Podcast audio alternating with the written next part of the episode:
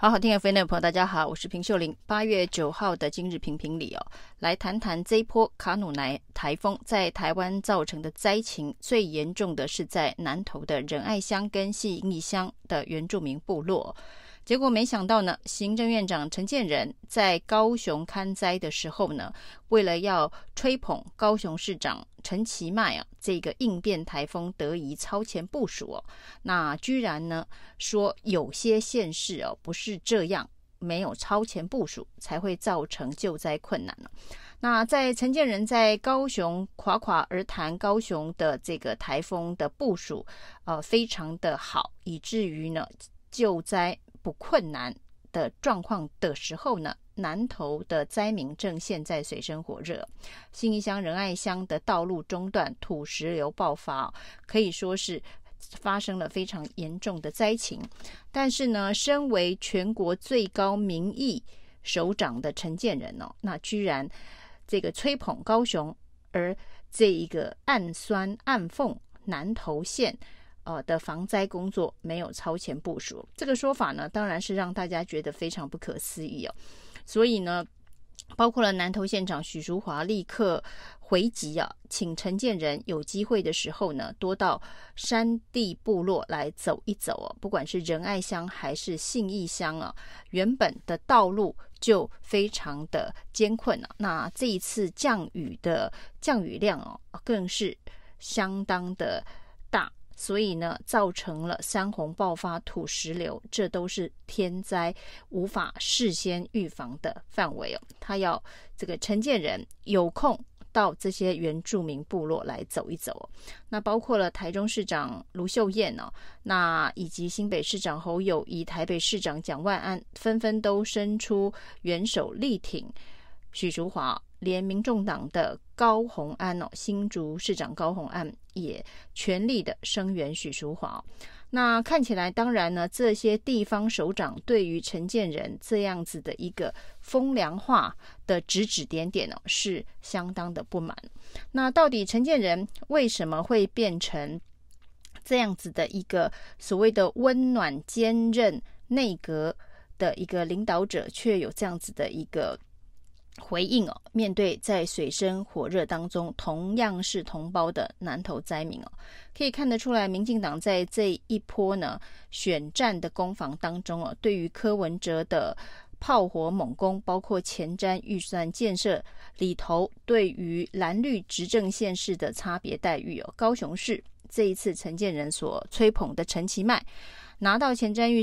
算的。建设里头的预算呢，就占了全台湾的百分之二十五，四分之一都是高雄拿走。另外呢，前镇渔港更是要五毛哦，给一块哦，不止给一块，可能是给十块哦，要三千万，给了八十一亿啊。那这都成为朝野攻防的焦点哦。民进党执政到底是不是呢？这个严重的偏爱。绿色执政的县市，高雄已经在风头上了，已经在烽火线上哦。没想到陈建仁还要再加点一把火，这把火呢是称赞高雄的防灾部署，贬义南投的这一个防灾的部署，说他没有超前部署，所以救灾困难哦。那完全无视灾情惨重的南投灾民的心理哦。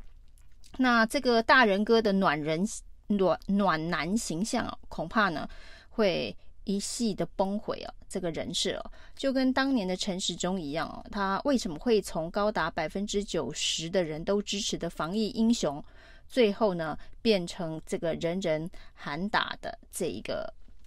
台北市长候选人哦，最后惨败啊。那这个走中的过程呢，最重要的关键呢，就是呢对于施政。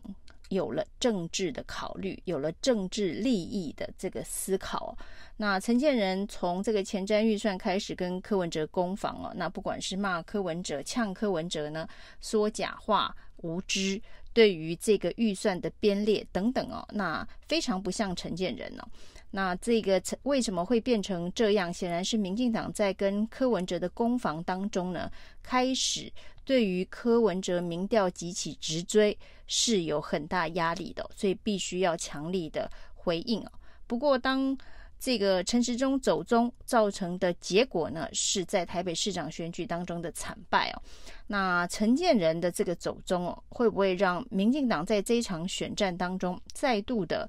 呃，让人民想起民进党执政的傲慢，以及霸凌非执政县市的相关的首长以及这个人民的这样子的一个做法？那有人说，这个陈建仁原本应该是这个天主教的圣骑士哦，现在却只剩下骑士南投的灾民哦。那除了这个陈建仁荒腔走板的这个演出哦，连郭台铭刚刚回国。都说呢，要立刻到南投勘灾。那也对于陈建仁相关的说法哦，痛批啊，这叫做用颜色区分人命哦。那用颜色区分人命的政府没有必要存在哦。那特别是这种差别待遇哦，只要是自己执政的县市呢，就吹捧；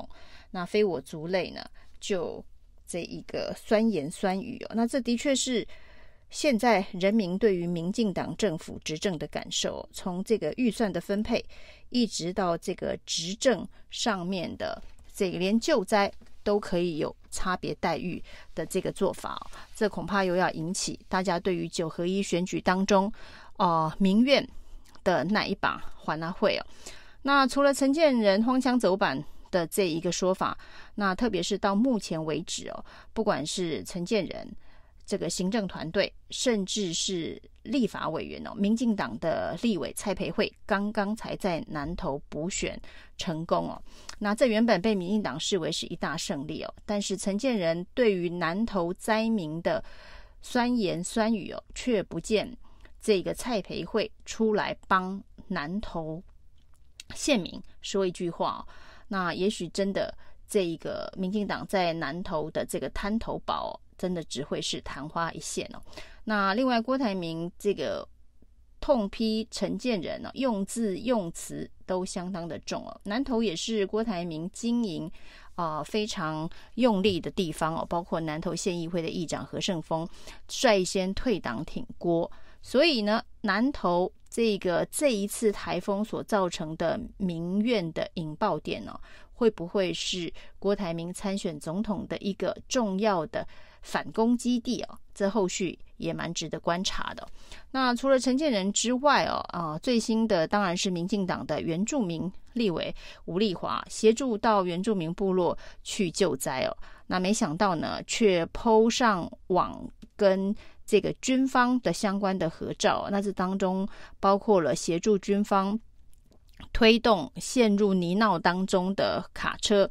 另外呢，也要求十军团的指挥官跟他一起拍影片哦。那非常讽刺的是呢，这个影片的拍摄过程当中哦，呃，这个吴丽华要求指挥官也一起跟他一样啊，向灾民说话喊话。不过呢，这个指挥官倒是回应哦，我们国军有在做事哦，不需要故意给人知道。事实上，幕后的故事啊，是军方希望